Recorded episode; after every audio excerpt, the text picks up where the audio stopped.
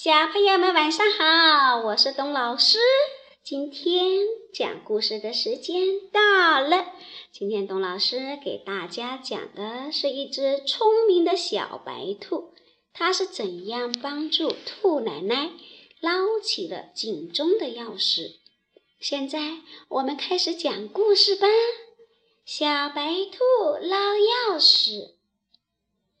在茂密的大森林里，有一只聪明的小白兔。它很爱学习，喜欢思考，常常能利用自己学到的知识来解决一些连大人都不能解决的难题。一天，兔奶奶带着小白兔到水井边打水。兔奶奶把空水桶放入井中。装满了水后，慢慢的往上拉。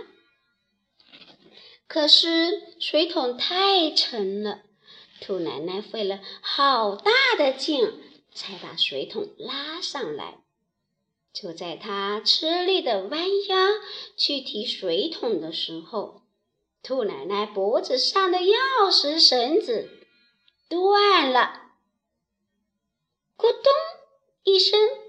钥匙掉到了水井里。哎呀，没有了钥匙，我怎么回家呢？兔奶奶急坏了，赶紧找来一根长竹竿，伸进水井中，左拉一下，右拉一下，想把钥匙捞上来。可是水井太深了，里面又很暗。根本看不到钥匙在哪，更别说捞出来了。唉，兔奶奶坐在井沿上叹起气来。小白兔一边劝奶奶不要着急，奶奶，我来帮你想办法。很快，小白兔想到了一个好主意，它马上。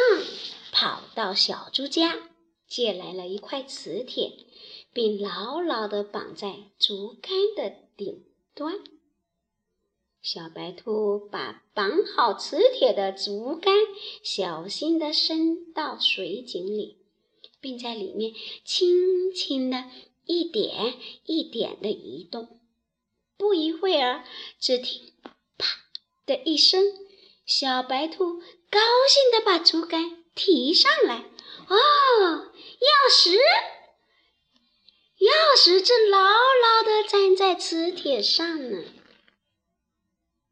小朋友，在自己或别人遇到困难的时候，我们都不要太着急，一定要冷静地想办法。只有冷静，我们才能够想出最有用的方法来解决问题。当然了，如果你们也想像故事里的小白兔一样，用磁铁来玩一玩，你可以跟你们的爸爸妈妈一起看看磁铁除了钥匙还可以吸住什么东西。当然了，如果你们还想试着玩得更好一点，可以到幼儿园里来玩，因为幼儿园里也有很多的磁铁呢。你看，老师在黑板上的磁铁呢，还有一些你们没见过的。如果想玩，有一天董老师会带着你们玩。不过，董老师有时候有点忙，可能没那么快哦。好好期待吧。好了，今天晚上的故事就到这里啦，小朋友晚安，我们明天见，拜拜。